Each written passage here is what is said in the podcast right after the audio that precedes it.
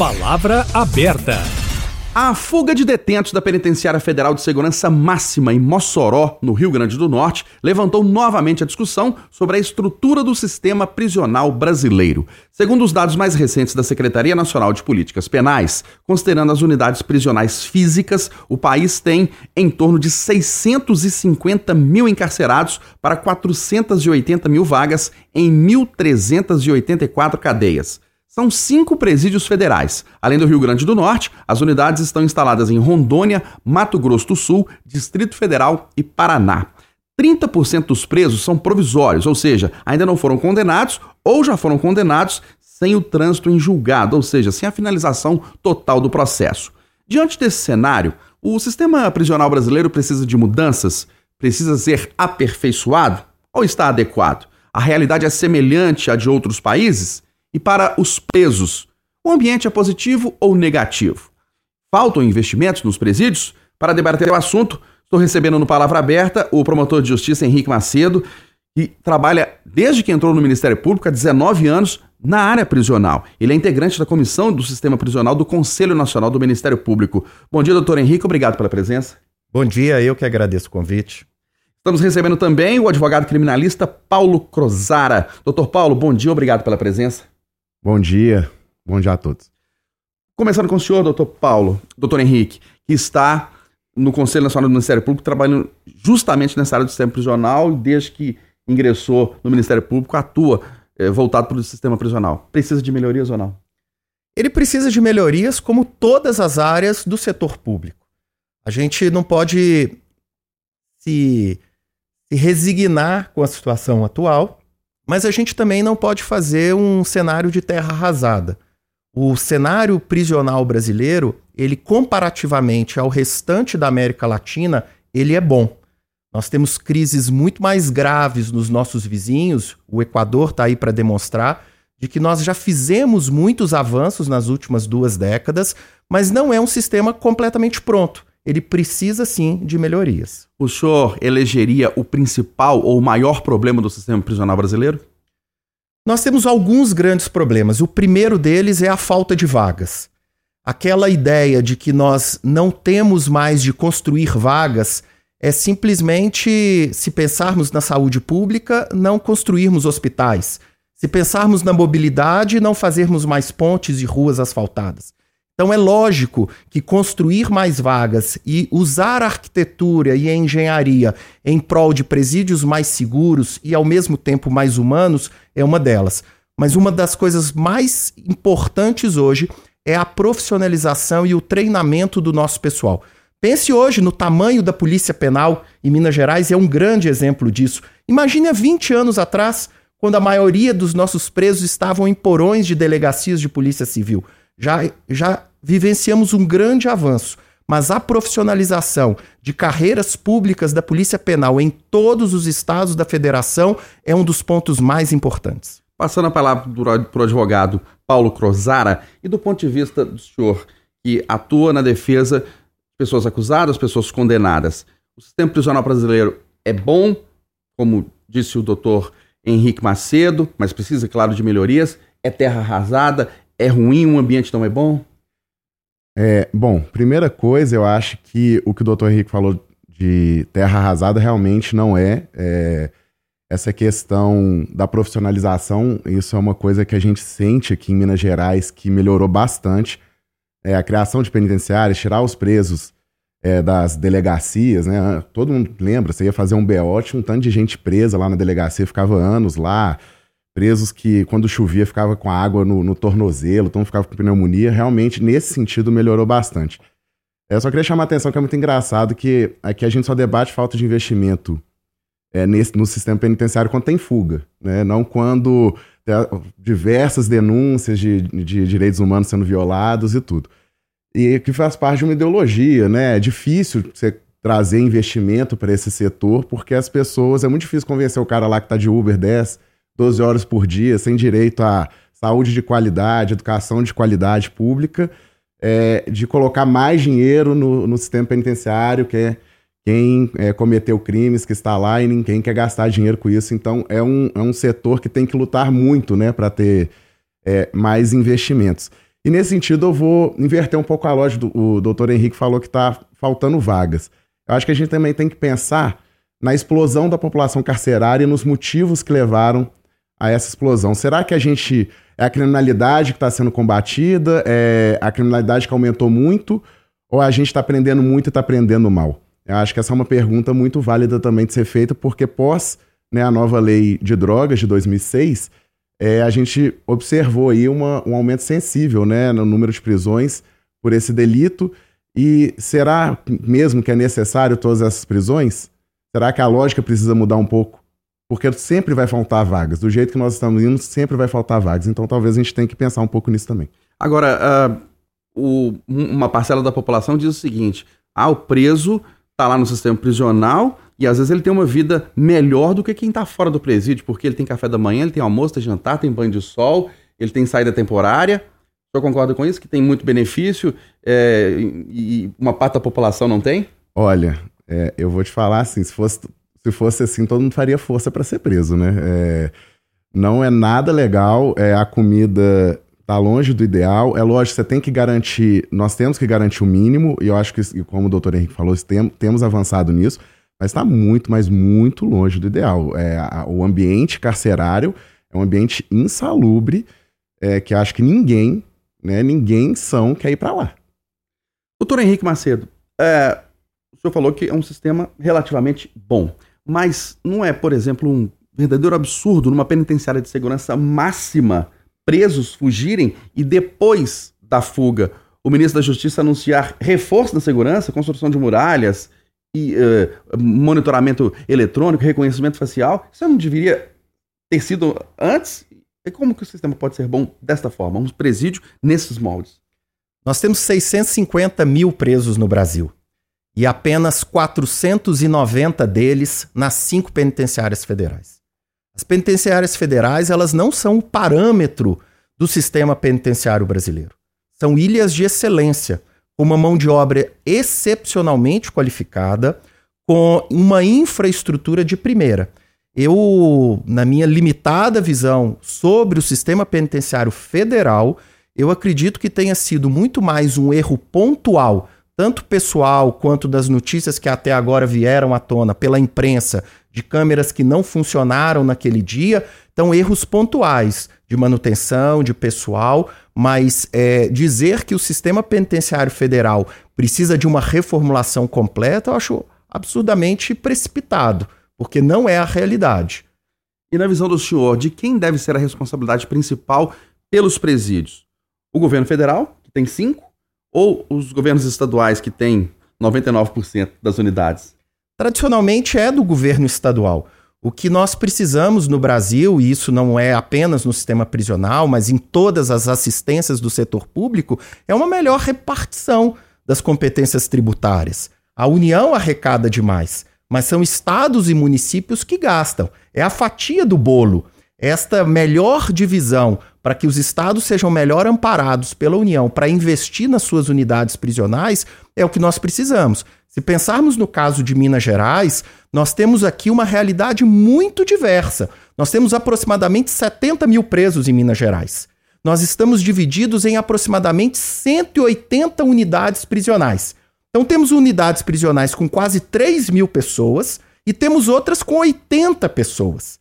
Nós temos algumas como três em Ribeirão das Neves, que são ilhas de excelência de uma parceria público-privada. Mas nós temos dezenas no interior que são cadeias da Polícia Civil adaptadas pela Polícia Penal. Então é uma realidade muito ruim e díspare. E por isso o trabalho da Secretaria de Justiça e Segurança Pública de Minas e da Polícia Penal de reverter esse quadro. Mas não é algo que pode ser feito em apenas um mandato é uma mudança geracional no tratamento dos presos. Doutor Paulo Crossara, no, até os anos 2000, a gente tinha os chamados, aqui em Minas Gerais, por exemplo, depósitos de presos, né? delegacias, como a Delegacia de Furtos e Roubos, que tinha 500 presos ali na Rua Uberaba. Eu tive a oportunidade já de entrar, era uma coisa, era uma calamidade, né? 50 presos numa cela. Você não acha que houve é, evolução nesses últimos anos? Ah, não, com certeza. Como a gente falou antes, é, é, teve uma evolução muito grande. Eu, eu tenho um caso né, sendo meio anedótico aqui, porque tem um, uma, uma pessoa em, em, situação de rua que eu acompanhei algumas vezes, em algumas prisões, eu pude conversar muito com ele. É uma pessoa que está no sistema prisional aí mais de 20 anos, ele ficou preso muito tempo na furtos e roubos. E, e, ele falava que lá teve o que ele chamou, ele até escreveu um livro que chamava Revolta dos Oprimidos. Ele disse que tinha as pessoas que mandavam lá dentro e oprimiam os outros, né? Eles usam muito esse termo, né? Oprimir. E que um dia eles se juntaram, os oprimidos, e eles simplesmente mataram os líderes dessas cadeias. É uma situação que hoje me parece que nos presídios é, não acontece mais. Ele falava que eles, eles não conseguiam nem ficar todos sentados ao mesmo tempo. Tinha um revezamento para quem ficava em pé quem ficava sentado. Então, de fato, a própria criação desses presídios maiores, por exemplo, como os de Bicas, os da PPP lá em Ribeirão das Neves, a criação né, dos agentes penitenciários, depois da, hoje chamados de polícia penal, a expansão dessa carreira, é, é, todo o, o, o, sistema de controle do Ministério Público, OAB, do próprio Conselho, Penitenciário, essa é, é tem sempre alguém de olho, né? Os próprios juízes começaram a aplicar mais a, a lei penal. Então, nesse sentido, com certeza teve uma evolução muito grande. O que eu repito, né? Ainda está muito longe do ideal, mas realmente não, não podemos perder de vista. Está muito ruim, mas já melhorou. Tem muito a melhorar. Doutor Henrique Macedo, a gente falou aqui de ampliação de vagas, doutor Paulo falou sobre humanização é, dos presídios, é, uma discussão também sobre ah ou não prisões em excesso no Brasil, e aí superlota o sistema prisional. Agora, uma outra realidade que também é muito grave. Muitas pessoas estão encarceradas e lá dentro dos presídios, é, formam dentro dos presídios, ou são braços de facções criminosas dentro dos presídios, e de lá comandam crime do lado de fora. Onde está o problema neste caso? O problema está na sociedade. Pensar que o sistema prisional é algo à parte da sociedade e que eles vão viver algo diferente do que nós vivemos aqui fora é uma ilusão. Né? A, o crime organizado, o Comando Vermelho, na, na, década de 70, ele começa no Rio, dentro do complexo de Bangu. É, a história das organizações criminosas brasileiras, ela sempre remeteu a sua gênese dentro das, da, das grandes prisões. O primeiro comando da capital de São Paulo, ele é o nome de um time de futebol em um presídio em São Paulo. E de um time de futebol na hora do sol se tornou uma das maiores organizações criminosas, já classificada por entidades internacionais como grupo terrorista. Então, é, é, a realidade que nós enfrentamos aqui fora. O que nós temos de fazer é lutar por um sistema prisional que seja ao mesmo tempo seguro, efetivo, e que ao mesmo tempo seja humano. Porque lá dentro nós temos dois tipos de pessoas. Nós temos tanto aquele criminoso que dedicará inteiramente a sua vida para a prática criminosa e não há o que nós fizer, podamos, possamos fazer para mudar isso, como por exemplo os líderes dessas organizações criminosas e boa parte deles compõem esses 500 presos nas unidades federais, mas nós também temos uma grande população carcerária que pode ser ressocializada. Então nós nunca podemos abrir mão desses programas de ressocialização com trabalho, com estudo e políticas alternativas. Nós temos hoje cerca de 7 mil presos no Brasil dentro de instituições prisionais chamadas APAC, que são instituições de uma política alternativa. É uma gota num oceano, mas mostra, sinaliza de forma simbólica para todo o sistema prisional que há sim chance de recuperação daquelas pessoas que lá estão. Pois é, doutor Paulo, e esses que não se regeneram, não se recuperam e continuam cometendo crimes dentro da prisão, comandando crimes de lá, quando saem, continuam cometendo crimes, vão presos de novo e lotam o sistema prisional? É, sim. O, o sistema prisional sempre vai ter essa parcela é, que vai ser mais difícil trabalhar com ela, né? É, eles são uma minoria. Eu acho que quem trabalha no, no, com o sistema prisional percebe isso muito claramente, que esse preso que você olha e você fala, nossa, não vai ter jeito, esse aí vai, vai sair vai voltar. Eles são uma minoria. A grande maioria, eu, na minha experiência, por exemplo, com clientes que eu já tive, a, a grande maioria quer sair para trabalho, quer ter um emprego, quer, quer conseguir alguma coisa diferente. E muitas vezes, por falta de oportunidade, é que realmente é, acaba voltando. Eu quero voltar um pouco é, na fala é, do Dr. Henrique sobre a questão da, das, das organizações criminosas, PCC, Comando Vermelho, né, as mais famosas e maiores aqui do Brasil, a gente tem que pensar realmente que é uma lógica que se retroalimenta. Eles surgiram da, das condições terríveis das cadeias, da superlotação, e, se, e, e eles se alimentam delas. Quanto mais meninos primários de 18, 20 anos forem entrando, superlotando essas celas, mais força vai ter o PCC, mais força vai ter o Comando Vermelho. Né? É uma coisa. É, anti, eu estou há 10 anos advogando na área criminal. E nesses 10 anos eu vi surgir um verbo, que é, é um substantivo, que é o faccionado. É, quando a pessoa vai presa e fala assim, esse aqui é faccionado. Quando eu comecei a trabalhar, eu não, eu não via muito isso sendo falado. Hoje você chega dentro do presídio e ele já fala assim: você é faccionado? Você não é faccionado? De quem que você é? E ali, já, aqui na máxima, aqui já tem a área do Comando Vermelho, a área do PCC. É uma coisa que, que a gente está aprendendo mais, mais, mais numa lógica. E eu fico me perguntando realmente: é questão de falta de vaga? É questão de tratar melhor? ou de mudar essa lógica de encarceramento, porque as organizações criminosas surgiram de dentro dos presídios e se alimentam delas.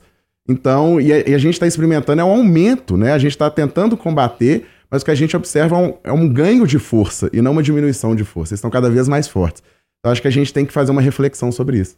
Agora, em relação a vagas, doutor Henrique, é, o senhor acha que há prisões em excesso? Prisões que eu digo assim, as pessoas são presas de forma excessiva, né? sem tanta necessidade assim, ou por outro lado, a legislação é, é, é, precisava ser mais endurecida, boa parte da população defende isso para que mais pessoas fiquem presas e fiquem mais tempo na prisão, dependendo da gravidade do crime. E por outro lado, os presos têm muitos benefícios, saidinha, que está em discussão nesse momento depois do assassinato do Sargento Roger aqui em Belo Horizonte. Qual é a avaliação do senhor? A Itatiaia noticiou essa semana o caso de um motoqueiro que assalta três pessoas em Fortaleza e na quarta vítima era um lutador de jiu-jitsu que o imobiliza e ele é preso. As outras três pessoas que foram assaltadas por aquele motoqueiro e tiveram seus celulares roubados, elas foram à polícia? Não. O brasileiro, ele sequer notifica a polícia quando ele é furtado ele é roubado. Nós não prendemos muito, nós prendemos é pouco a impunidade brasileira, a falta de capacidade do Estado de reagir ao fenômeno do crime e de apontar quem praticou o delito, incentiva essa criminalidade. Uma das principais finalidades da pena é prevenir o crime. Qual é o delinquente hoje, qual é o marginal hoje que andando no carnaval de Belo Horizonte pensou: ah, se eu furtar com o meu colega aqui, eu vou pegar uma pena de dois a oito anos de prisão, ah, então eu vou fazer um raciocínio de custo-benefício se vale a pena furtar o celular do folião ou não. Ele não faz esse raciocínio. O raciocínio que ele faz é o seguinte: eu tenho chance de ser pego nessa multidão? E a resposta dele é não. E essa crença que ele tem de que ele sairá impune das suas práticas delitivas é o nosso grande mal. Nós abrimos mão de investimento na Polícia Civil. Nós nós investimos bem, e deve ser assim na polícia militar, nas polícias ostensivas, mas toda a nossa investigação, seja pela Polícia Civil, seja pelo Ministério Público, ela não recebeu investimentos. Então, essa ideia, ah, nós somos a terceira maior população carcerária do mundo. Lógico, nós temos 210 milhões de pessoas. Se olharmos proporcionalmente, nós não estamos nem nos 20 países que mais encarceram no mundo. Se olharmos em prisões provisórias, o Brasil não está nem entre os 80 países que mais encarceram no mundo. Nós não encarceramos muito. O nosso problema está antes do encarceramento, está na perda do poder de prevenção da pena. Por quê? Porque ninguém acredita que será pego pela, pela polícia. Agora, fazendo então a pergunta final para o senhor, doutor Paulo, concorda com o doutor Henrique? É, Prende-se pouco no Brasil e, já emendando uma outra pergunta, não há muitos benefícios para quem é condenado e, por exemplo, a saidinha temporária que está em discussão nesse momento? Olha, eu vou pedir vênia ao doutor Henrique, mas eu discordo. Eu acho que essa pergunta, na verdade, está certa. Prendemos pouco. Essa pergunta tem cor e classe no Brasil. É, se pensarmos que tem uma população no Brasil, e todo mundo sabe de qual população que eu estou falando, que sempre foi o alvo do direito penal. A gente pensa que hoje nós somos conhecidos como o país do samba, mas o samba já foi crime. Você já foi. Você podia ser preso no início do século XX por um crime que ainda existe. né, que é o de vadiagem, por você andar com um pandeiro na rua. Porque foi criado pela população negra. É, capoeira já foi crime, andar de dread já foi crime. É, o tra a, a, proibição de drogas surgiu nos Estados Unidos como uma forma de prender depois que a, a, acabou a escravidão, porque lá a escravidão não é, não é o fim da escravidão. Você só pode ser forçado a trabalhar se você for condenado. O que eles fizeram? Ampliaram o leque de crimes, principalmente os hábitos das populações alvo, que era cocaína entre os negros do sul dos Estados Unidos e a maconha no, entre os mexicanos. Então, quando a gente vê, é, eu acho que essa certeza de impunidade está muito mais na classe alta, que é crimes de corrupção, crimes de colarinho branco, crimes tributários, crimes fiscais. Olha só lá o pessoal das americanas, fraudes bilionárias. Eles, eles têm certeza da impunidade. Quem está na rua, furta um celular, furta um, furta dois, uma hora, uma hora ele vai parar na. Pode ter certeza que ele vai ser preso. É muito difícil encontrar. O pessoal comete essas, é, essas condutas que nunca foram presas. Então acho que essa pergunta tem cor e classe no Brasil. Prende pouco e prende muito. Depende.